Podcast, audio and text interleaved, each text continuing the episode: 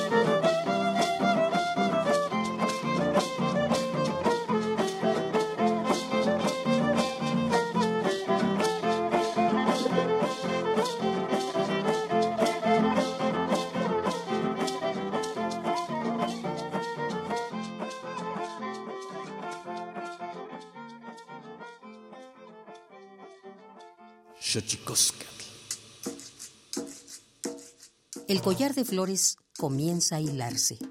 Es momento de ir a lo profundo. Radio UNAM presenta Xochicóscatl, collar de flores, con Mardonio Carballo.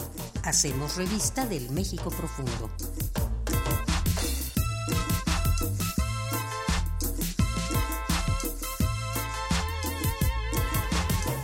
Kenitzoken tatame guananame ichpocame telpocame oquichpilme siguapilme guanochitlen techcaquinpani huescatepostahtoli tlen nigüeyi tlamachtiloyan tlamachtiancali tocan Universidad Nacional Autónoma de México eh, tojuan tiyolpaquin pampanican timitzelian panitochan tlen Tito Caltijken, Xochicoscal, Collar de Flores, Guanama, Timosanilosen, Iguacé, Iguancé, Toignin, Iguacé, Tuguampo y tocan Gonzalo Camacho Díaz. Hola, ¿qué tal? Señoras y señoras, niños, niñas, jóvenes, jóvenes y todas y todos aquellos que nos escuchan a través de este invento maravilloso que es la radio, la radio de la Universidad Nacional Autónoma de México. Nosotros muy felices de recibirles aquí en esta casa a la que le hemos puesto nombre de Collar de Flores, Xochicoscatl, y hoy muy contentos porque vamos a hablar con un amigo muy, muy querido, un, un, amigo entrañable, un conocedor de las músicas de este país y con él vamos a platicar despuesito de nuestra sección dedicada a recordarnos lo bien que lo hacemos en veces,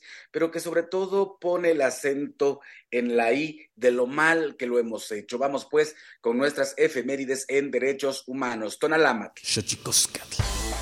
Tonalámatl o la ignota efeméride.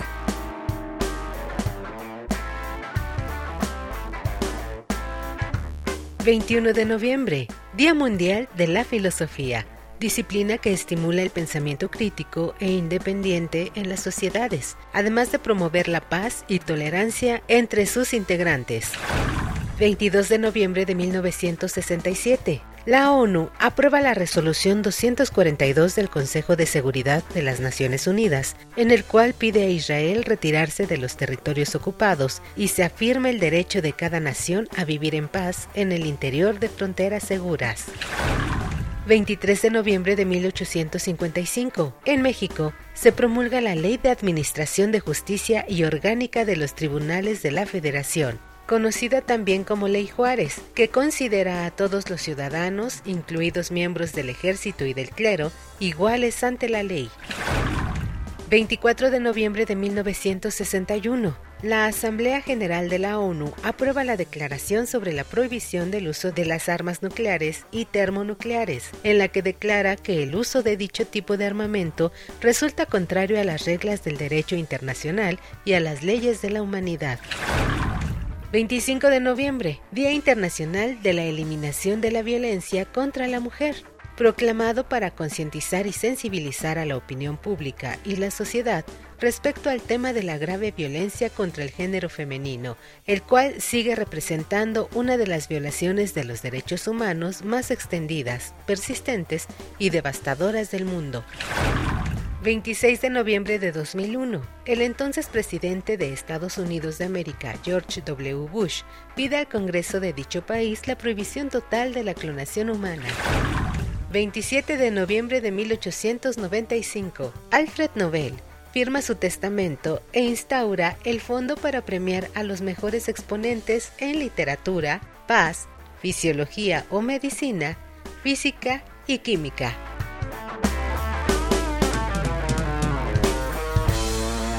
Como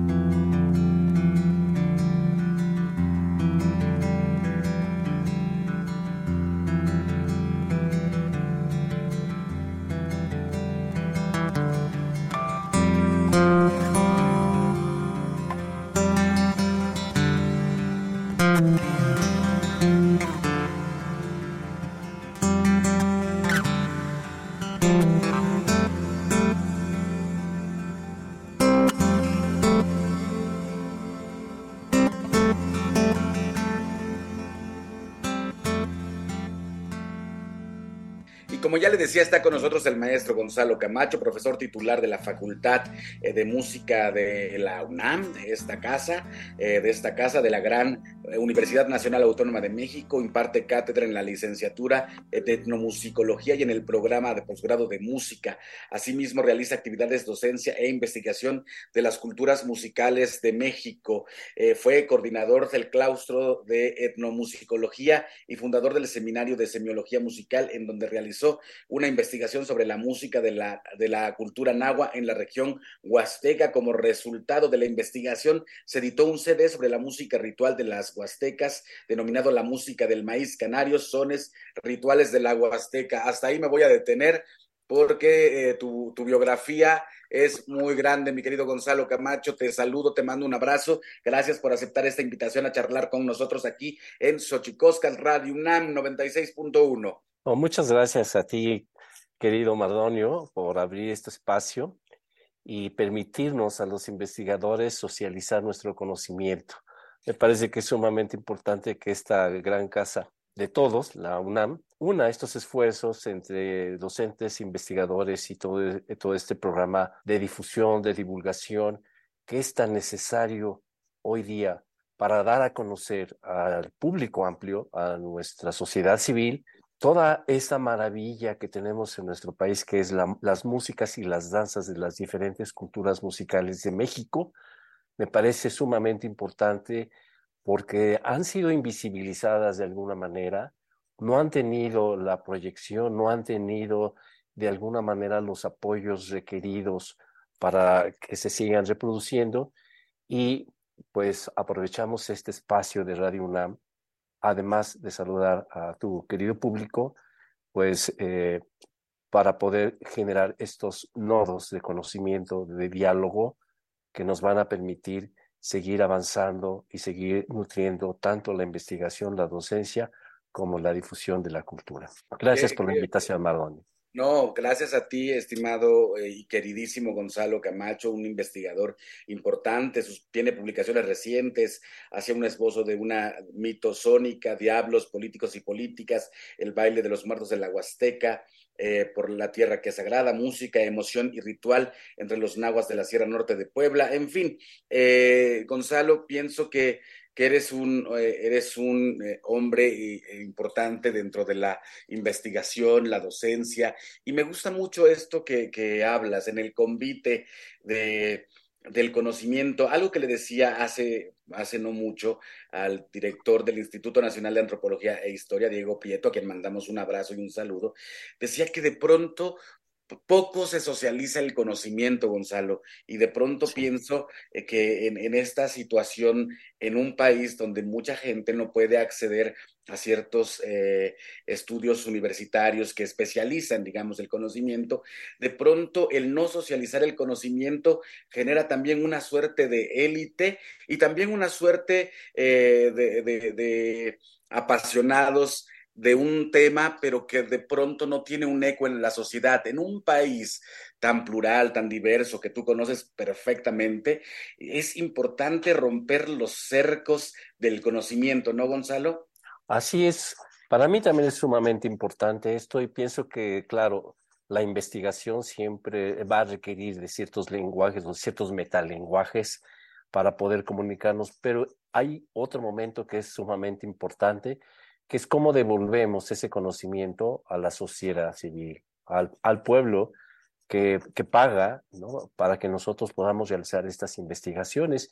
Y me parece que hay dos formas fundamentales. Uno es a través de la divulgación de la difusión, que gracias también a personas como tú se interesan en trabajos de música y danza, y no solamente, en, digamos, en divulgar la ciencia, la tecnología, que a veces eh, nosotros vemos que tiene cierto apoyo y el trabajo que se hace en artes, pues está como de alguna manera también marginado. Y por otra parte, también me parece que es fundamental la acción que nosotros llevamos a cabo con las comunidades, con la misma sociedad civil en donde nosotros participamos, en qué medida nuestros conocimientos son también transformadores de una realidad. Y ahí me parece que este es un punto fundamental eh, porque a veces se piensa que el arte en general o la música y la danza en particular son solamente expresiones como de para el tiempo libre o expresiones que solamente, pues sí, si hay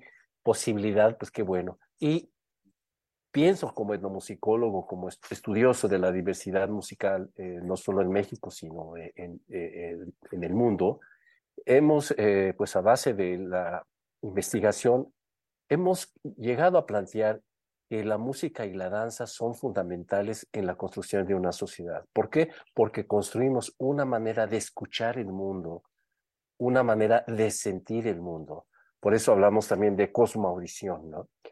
Y creo que eso ha sido eh, una de las tareas importantes que nosotros tenemos, mostrar a la sociedad civil que la música y la danza generan humanidad a lo mejor nos reclaman, no, pues es que no se produce nada. Pues claro, nada que sea valorizado dentro de un sistema capitalista. y nada que sea, que sea palpable, ¿no? Que sea como una cosa material, pero ¿quién habla del alma, querido amigo? Exactamente. Y nosotros consideramos que justo el arte lo que está produciendo o debería producir es humanidad, ¿no? No dejar que esta sociedad se deshumanice pese a que también el arte en, la mayoría de los casos ha sido tocado también por esta sociedad y lo ha hecho, ha hecho del arte una mercancía y un fetiche.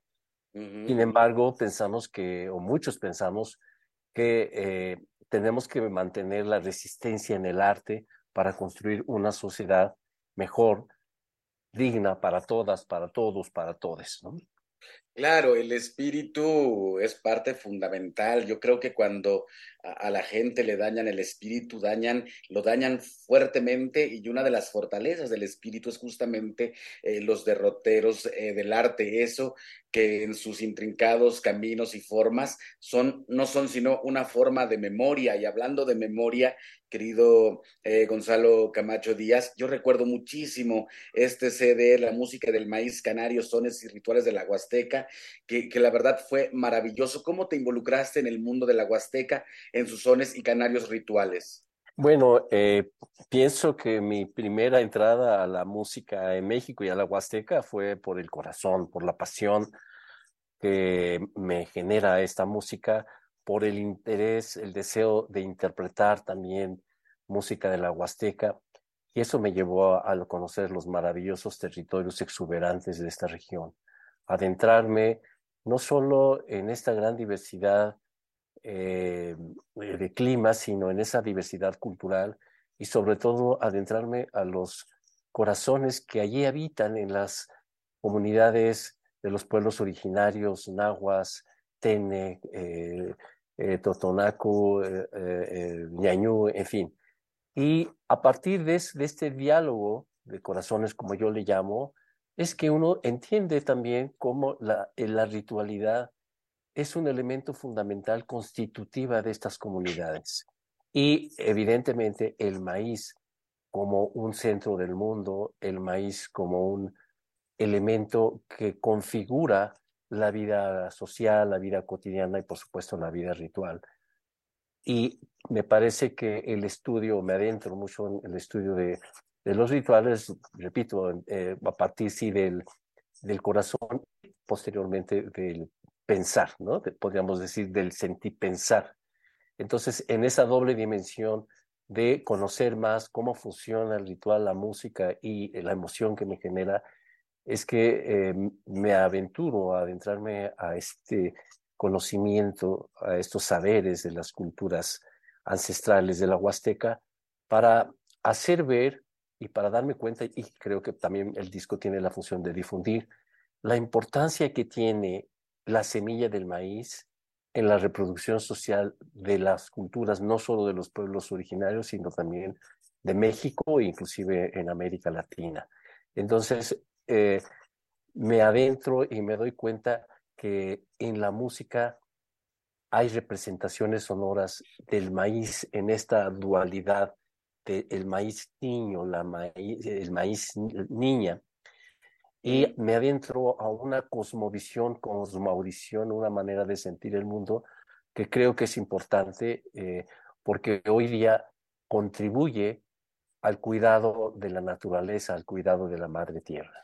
También, también fuiste eh, director de la Escuela Nacional de Danza Folclórica de Lima y fundador de la Escuela de Iniciación a la Música y a la Danza del Conjunto Cultural Olin Yolistli y profesor de la Escuela Nacional de Antropología e Historia. La danza, yo siempre he dicho, Gonzalo, no sé si lo leí, si me lo inventé, si me lo dijeron, pero siempre yo he dicho que la, la danza es una forma de rezo.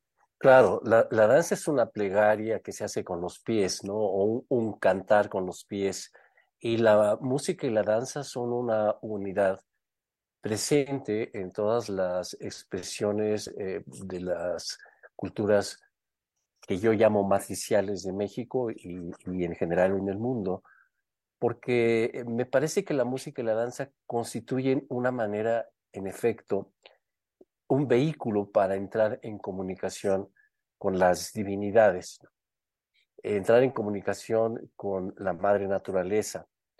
Y pese a que un proceso, un proyecto racional ha querido ver en, estas formas de ver el mundo algo irracional, eh, me parece que aquí aprendemos mucho. Aprendemos que esas maneras de estar en el mundo, de conducirse a través de la música y la danza a este mundo eh, de las divinidades, es al final de cuentas, un cuidado del mundo mismo, el cuidado de la naturaleza, el cuidado del otro, porque no podemos olvidar que en los rituales, en las fiestas patronales, lo que también está presente es un trabajo colectivo, que después se expresa en el tequio, en los sistemas mano vuelta, en la guesa, en todas estas formas comunitarias de reciprocidad que hace que las comunidades mantengan su, ahora sí que sus formas de organización y de trabajo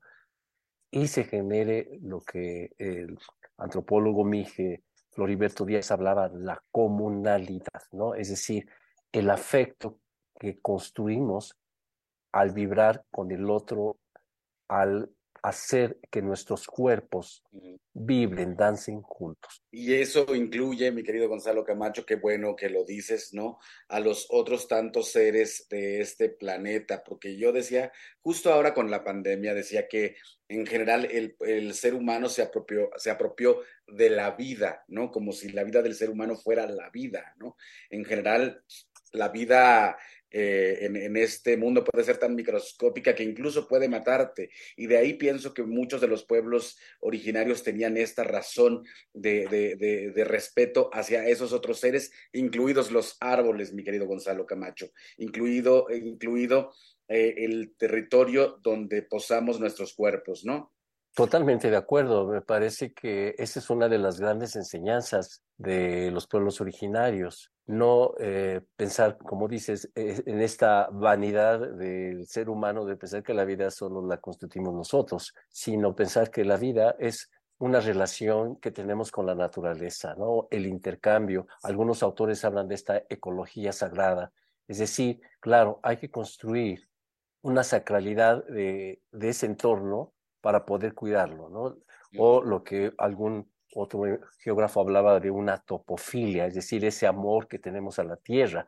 La geografía de la tierra no solamente es un pedazo que podemos habitar y dibujar, etcétera, sino es una construcción social. Y me parece que lo que nos enseñan estas culturas matriciales, como le llamo, es eso, decir que nosotros estamos vinculados, somos resultado de todos los procesos que se generan en, en, torno, valga la redundancia, en torno a nuestro entorno social y natural. Por lo tanto, estos seres divinizados, pues son justamente la manera en que conservamos y cuidamos el mundo. Y ahora, hoy día se pone más en evidencia ante las perspectivas eh, del fracking, ¿no? Todas las políticas que, están tendientes a hacer minerías abiertas, eh, apropiarse del agua. Y entonces, claro, ahí hay una respuesta de las comunidades y la música y la danza lo expresa. Eh, vemos como eh, en algunos rituales, a mí me ha tocado ver en la Huasteca que ante los desechos de, que se generan por estas industrias o el mal gasto del agua, se hace un ritual para apaciguar a la sirena, ¿no? Se danza y se, y, se toca para apaciguar a la sirena porque dice, ¿qué están haciendo estos malvados? Están haciendo enojar a la señora sirena y esta nos va a quitar el agua a todos, no nada más a ellos.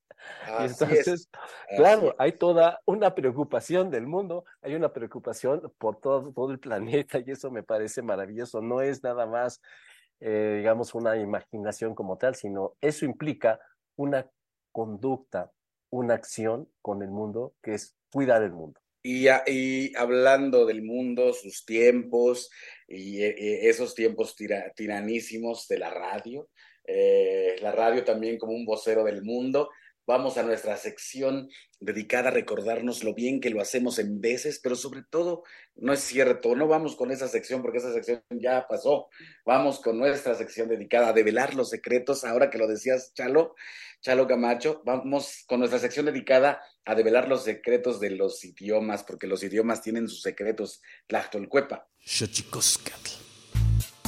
El Instituto Nacional de Lenguas Indígenas presenta Tlachtolcuepa o la palabra de la semana.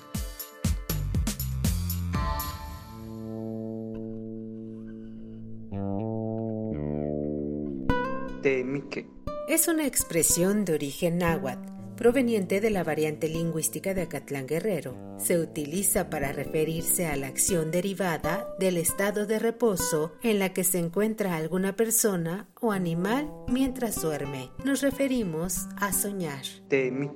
Es una palabra que traducida al náhuatl no existe en el vocabulario de dicha variante, por lo que el verbo debe conjugarse en tercera persona para hacer uso de ella proviene de la familia lingüística Yotunagua, que pertenece a la agrupación lingüística náhuatl. De acuerdo con el Catálogo de Lenguas Indígenas Nacionales, editado en 2008, la lengua náhuatl o nahua se habla en la Ciudad de México, en Durango, Estado de México, en Guerrero, Michoacán, Morelos, Oaxaca, Puebla, San Luis Potosí, Tabasco, Tlaxcala y Veracruz. Tiene 30 variantes lingüísticas y cuenta con 1.376.026 hablantes mayores de 3 años.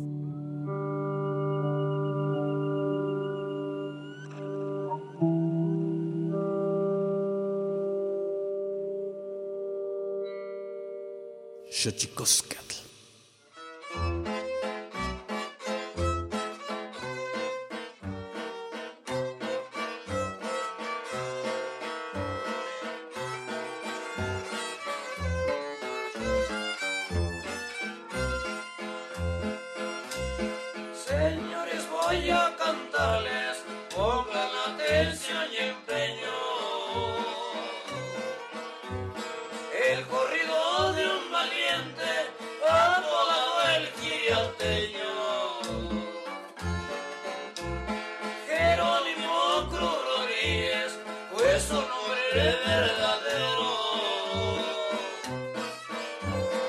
ser-me a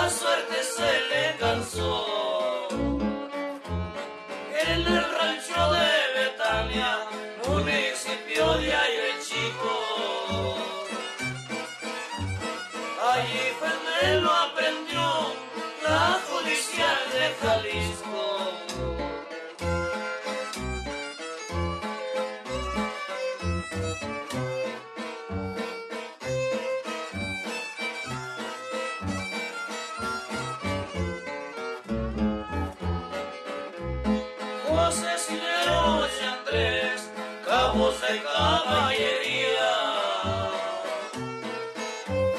Se lo entregaron a Márquez al nacer el nuevo día.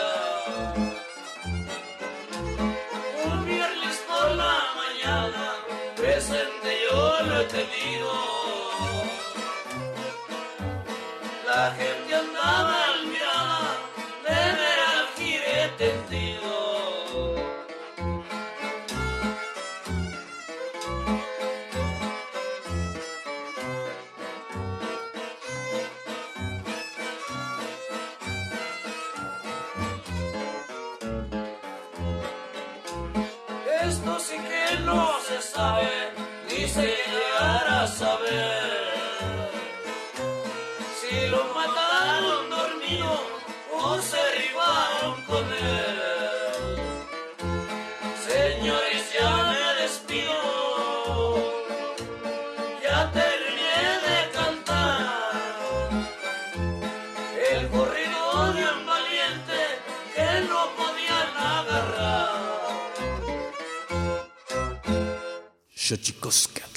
Pluriversos PUIC, un mundo culturalmente diverso.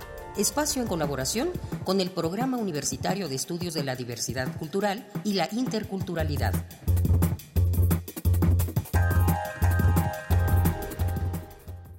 La importancia de las lenguas indígenas no tendría por qué cuestionarse. La Organización de las Naciones Unidas para la Educación, la Ciencia y la Cultura señala que a pesar de la idea generalizada de que los pueblos indígenas viven sobre todo en territorios rurales, muchos viven ahora en áreas urbanas. Por ejemplo, en América Latina, alrededor del 40% de la población indígena ha emigrado a zonas urbanas. Para hablar de la recuperación de la lengua en comunidades indígenas migrantes, hemos invitado a Verónica Aguilar, quien es una lingüista mixteca especializada en la materia. Primero, la importancia de las lenguas indígenas no tendría por qué cuestionarse. Sin embargo, con frecuencia tenemos que hacernos esta pregunta. Y me parece que, primero, em, las lenguas indígenas, como son lenguas en las que nos comunicamos con nuestras familias, o es la lengua del abuelo, la lengua de mis papás, eh, pues se puede considerar como una herencia, como un bien no tangible, un bien eh, que aunque no se puede vender, forma parte de la riqueza eh, con la que cuenta la familia, la riqueza, digamos, cultural. Y además, pues es un rasgo de identidad, un rasgo que nos ayuda a identificarnos con otras personas eh, que son parecidos a nosotros o a quienes consideramos nuestros hermanos. Ahora, las familias, pues, tienen todo el derecho a mantener sus lenguas y tendrían que ser libres de decidir mantenerlas o no, hablar las lenguas que ellos quieran sin que haya presiones de parte de las instituciones para abandonarlas en favor del español o de cualquier otra lengua mayoritaria.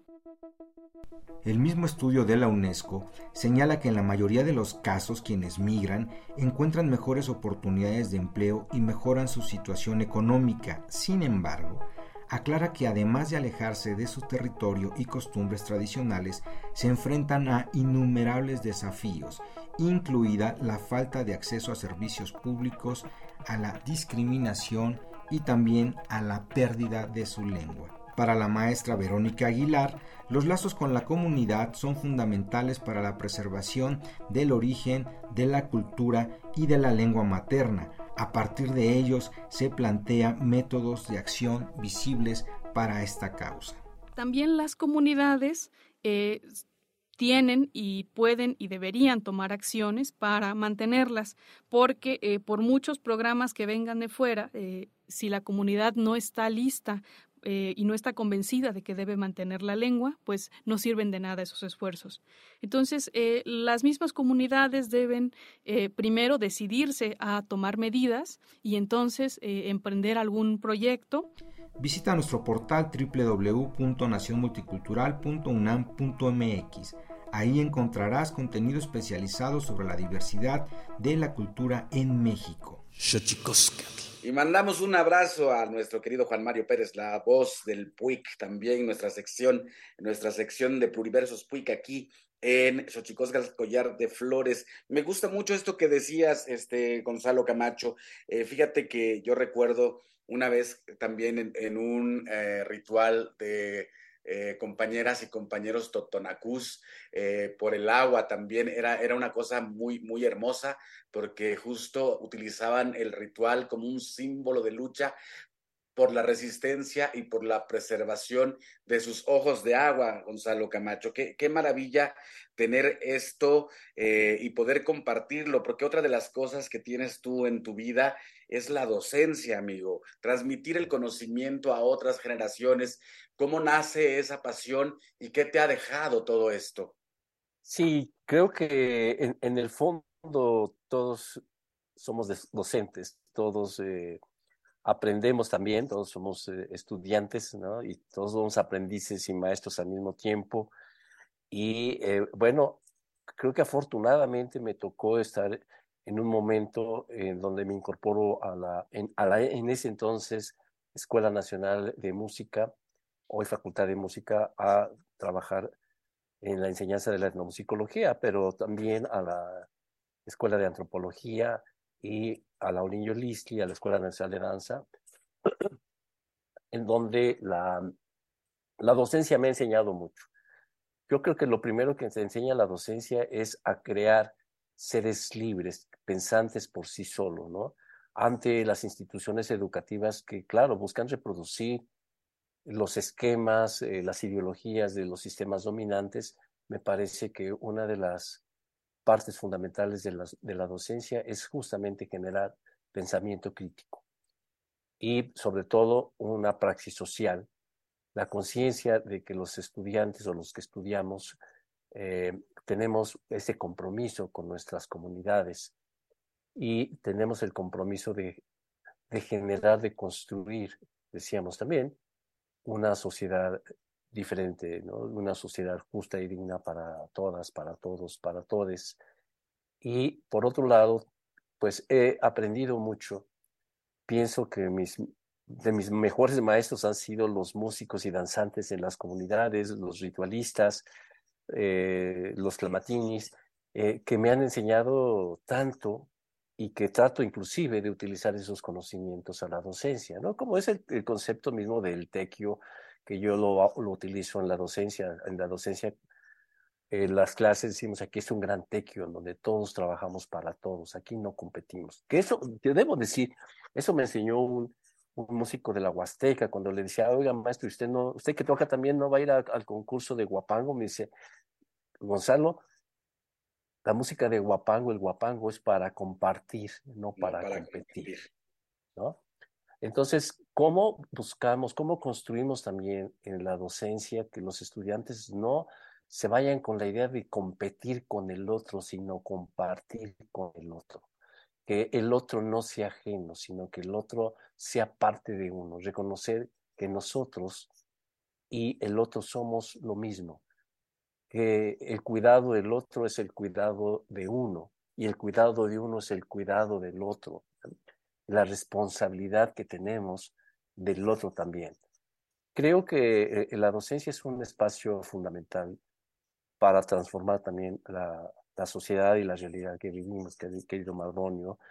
Pienso que la docencia también es un punto de, de crítica, de, de reflexión.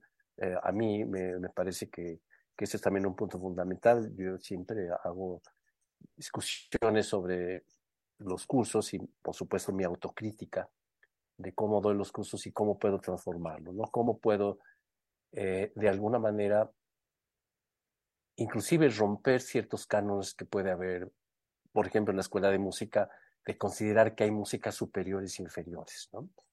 Y no considerar que cualquier expresión musical es una digna expresión del ser humano y que no tendríamos por qué rechazarla, ¿no? Y menos aún a partir de los gustos musicales, construir esquemas de, diferenciación social, de enclasamiento, de marginalidad, de racismo.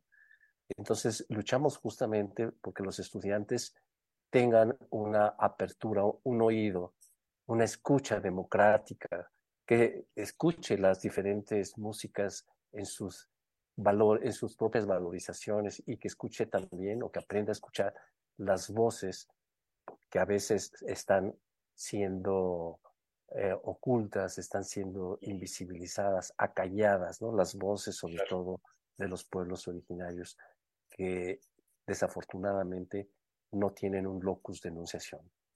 Claro, porque además, eh, es, además ese, ese binomio de, de, la riqueza cultural, el territorio, la comprensión de un mundo distinto, eh, también de pronto viene acompañada de una pobreza estructural y un olvido terribles, ¿no, Chalo? Así es, y es un ejemplo de eso, bueno, lo conoces tú bien, es la Huasteca, que tiene una riqueza eh, de recursos materiales, de recursos agrícolas, ganaderos, una riqueza cultural impresionante, y sin embargo, pues la mayoría de la población vive en extrema pobreza. Eh, eh, esas injusticias son las que tenemos que cuestionar eh, y creo que las tenemos que transformar en muchos espacios, inclusive de nuestra vida cotidiana, desde, en el caso mío, desde la música, de tratar de contrarrestar a esta idea de el virtuoso que se sirve para sí y que se ensalza en su propia vanidad, ¿no? y pensar en que sí, necesitamos virtuosos, pero la virtuosidad a disposición de la comunidad. El virtuoso, como lo vemos en muchos casos en las comunidades eh, en nuestro país, pues son seres, son hombres, mujeres, eh, niños, niñas que trabajan con sus dedos, con los tejidos, con la música, con la danza, con la cerámica, para construir una manera artística de vivir el mundo. Y pienso que yo trabajo mucho también con el concepto de la palabra, la palabra florida, ¿no? Cómo a través del arte, en particular la música y la danza, podemos hacer florecer el mundo, podemos construir un mundo en donde las emociones, los sentimientos sean importantes, un mundo en donde respetemos la diversidad musical y la diversidad cultural en general. No, y, un, y, un, mundo que vive en el arte, este querido Gonzalo Camacho, eh, creo que es, es, importante pensar también en, que el arte mayor es la vida, ¿no? Y la, la, la empatía, la comunión, la conjunción con el otro, el, indignarte si algo malo le pasa al otro, a la otra, tiene que ser entonces eh, el recorrido de la savia artística que nos despierta eh, esa maravilla de la conciencia, ¿no, Chalo? Así es, e, es, ese es, desde mi punto de vista, una de las funciones del arte, ¿no? Construir un, una visión artística del mundo que no tiene que ver justamente en, como se ha visto, en el producto, donde pareciera que lo más importante del arte es el producto y no el proceso. Y desde nuestro punto de vista, lo más importante me encanta, del arte... Me encanta, me encanta eso que acabas de decir, Gonzalo Camacho. ¿No? Eh, sí, yo siempre digo que, que es mucho mejor perderse en el laberinto, ¿no? De, de la creación, porque, porque todo, todo, o sea, aquel, aquel ser humano que entrega un producto artístico, de pronto ya no es el mismo que comenzó ese proceso, ¿no? Por supuesto. Y claro, lo que nos lleva mucho es a, a la fetichización también del producto artístico, ¿no? Perdiendo ese proceso y perdiendo la capacidad que yo creo que tenemos o debemos tener los artistas de conmover y que lo más importante es que tanto nosotros construimos estos estados emotivos para la comunidad. Yo lo veo en, en las fiestas patronales, en donde se construyen estados altamente emotivos, en donde no hay la búsqueda de un producto que pueda ser necesariamente eh, cosificado, sino el, el, producto de la convivencia de todos con todos, de lo que decía este biólogo Humberto Maturana, de dar vueltas juntos al emocional, de construir emociones colectivamente, porque ahí es donde nos reconocemos como, como seres vivos que estamos en un entorno vivo, como bien lo señalabas, y que la vida se vuelve el elemento sagrado. Pues qué, qué maravilla escucharte, Gonzalo Camacho, eh, bueno, amigo nuestro, etnomusicólogo, investigador, docente, creador.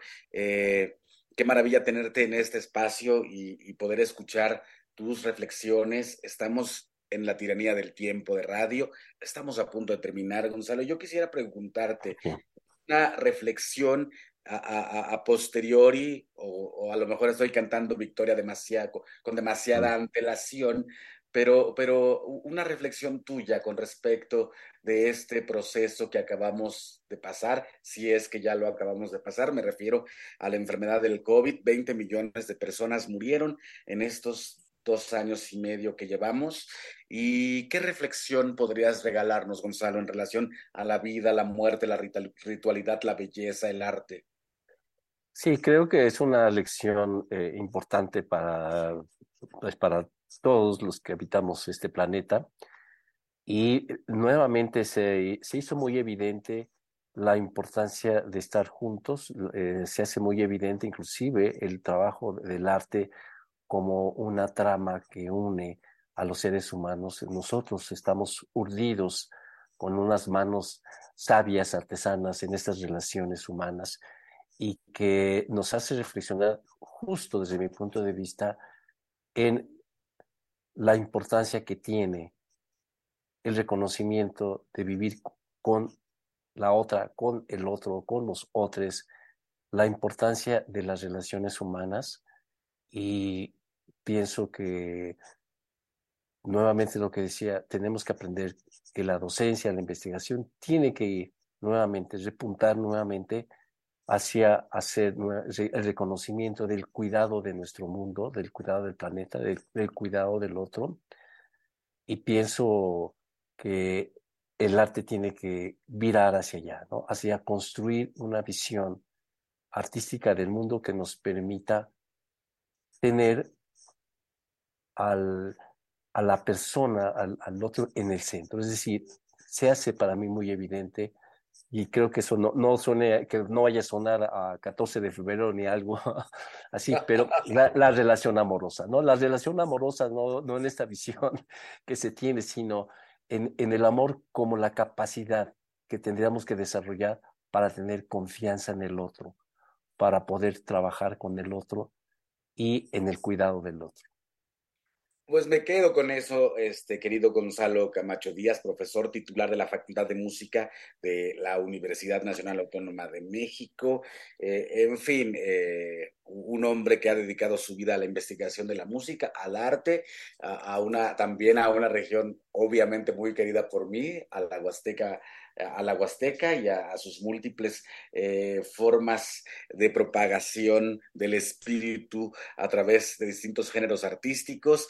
Y pues agradecerte, Gonzalo Camacho Díaz, que hayas estado con nosotros aquí en Xochicosca, el Collar de Flores. No, gracias a ti, gracias al público de Radio UNAM que nos está escuchando y gracias también a todo tu equipo que hace posible que este el programa eh, tenga eh, esta producción y esta difusión. Entonces, agradecer a todos por permitirme a mí también tener este espacio para comunicarme con la sociedad civil y con, con todos ¿Dónde, ustedes. ¿dónde, ¿Dónde podemos encontrar tus libros, Gonzalo? Ok, eh, bueno, eh, tengo varios artículos que están eh, en, en insertos en diferentes libros pero bueno, está, eh, pueden entrar al repositorio de la Facultad de Música, donde hay un libro sobre reflexiones de semiología musical que eh, llevé a cabo en coordinación con la doctora Susana Actoris y, por supuesto, también en eh, este espacio que es edu, academiaedu.edu. Y eh, estamos en este repositorio de la Facultad de Música, estamos intentando su subir los textos ya digitalizados para poder eh, acceder a ellos. O sea, estamos tratando de que sean accesibles a la gente, ¿no? Más, más allá de que, hay, como bien decíamos, queden en un público especializado, eh, es, estamos intentando que se puedan eh, publicar, que se puedan, que puedan circular. Y directamente conmigo, eh, gonzalocam7 arroba yahoo.com.mx.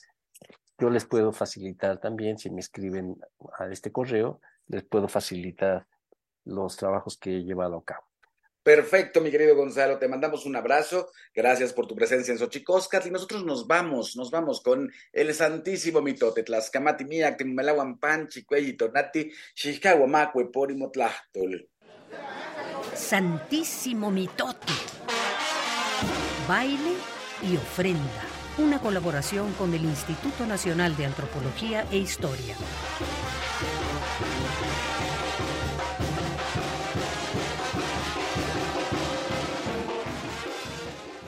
Buenos días, soy Benjamín Murataya y desde la Fonoteca de Lina les comentaré algunos datos sobre las piezas que escucharemos el día de hoy.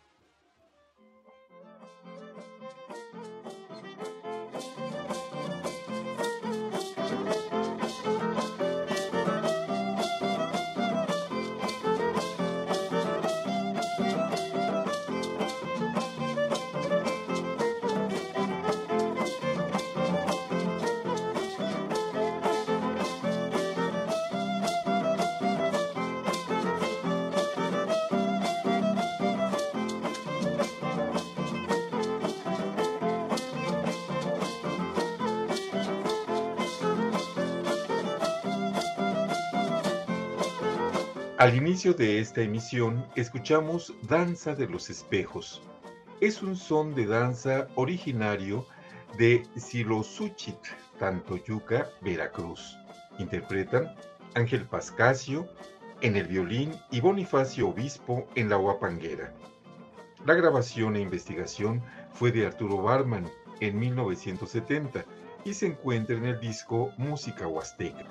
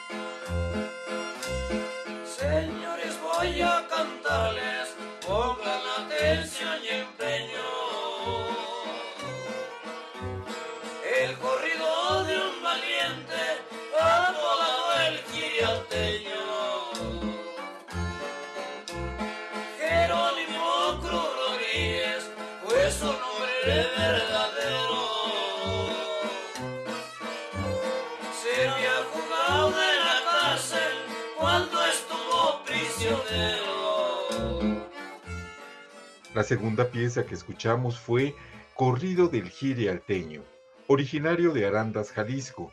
Los intérpretes son Lorenzo Sánchez en la voz y la guitarra, Guadalupe Cruz en el violín y José Arriaga en la segunda voz y el contrabajo. Una grabación e investigación de Irene Vázquez Valle realizada en 1975, que se encuentra en el disco Música Campesina del Sur de Jalisco.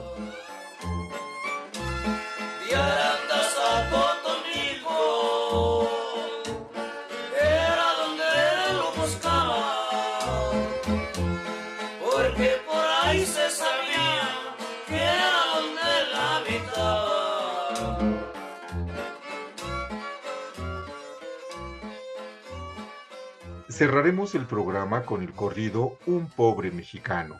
Lo interpretan Francisco Chico Gutiérrez en la primera voz y la guitarra sexta, Adolfo Almanza, segundero y guitarra sexta. La investigación fue de Carlos Barreto Marc en una grabación de Irene Vázquez Valle y Manuel Vázquez Valle. Se encuentra en el disco Corridos Zapatistas Volumen 1. Estas piezas y todos los discos de la colección Testimonio Musical de México se encuentran disponibles mm, en www.mediateca.ina.gov.mx. Los esperamos en el seminario en línea Antropología, Historia, Conservación y Documentación de la Música en México y el Mundo. Los esperamos.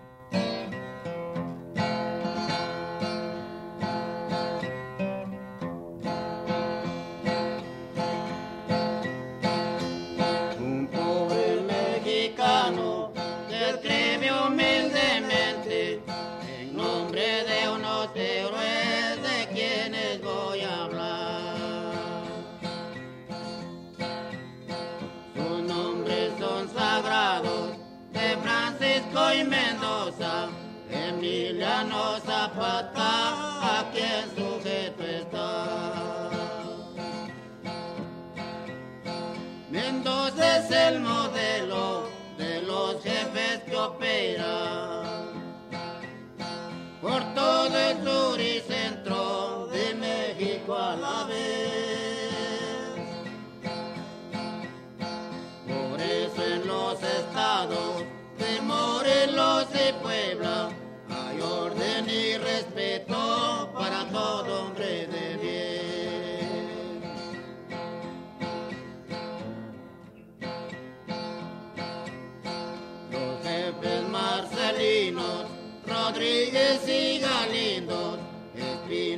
y Camaño, Baranda y Primo son.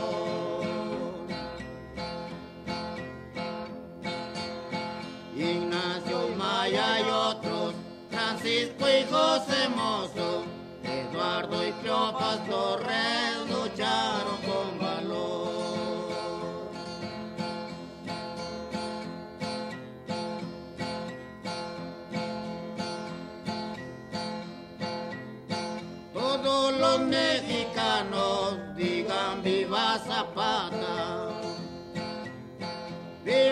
también Mendoza y todos los demás. Que muere el mal gobierno de Victoriano Huerta. Que muera o que renuncie, queremos ya la paz.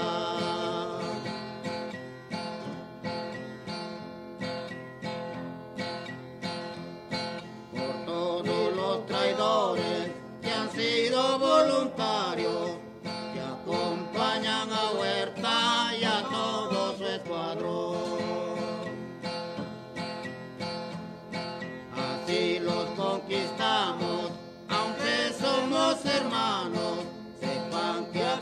zapata reclama la razón.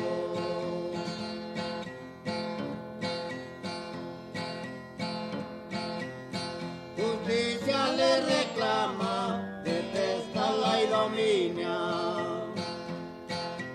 del gobierno tirano.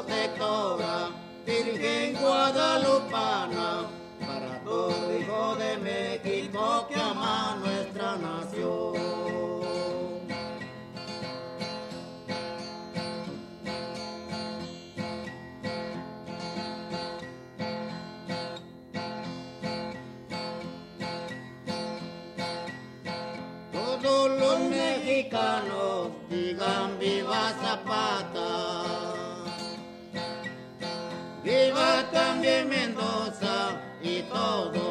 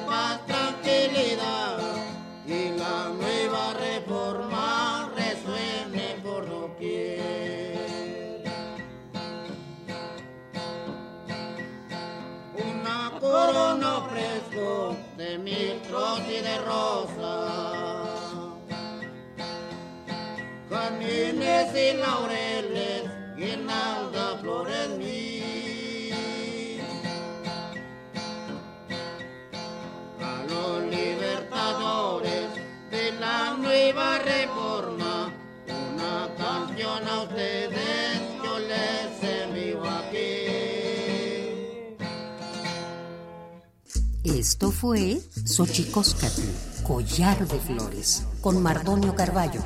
Hacemos revista del México Profundo. Una producción de Radio UNAM.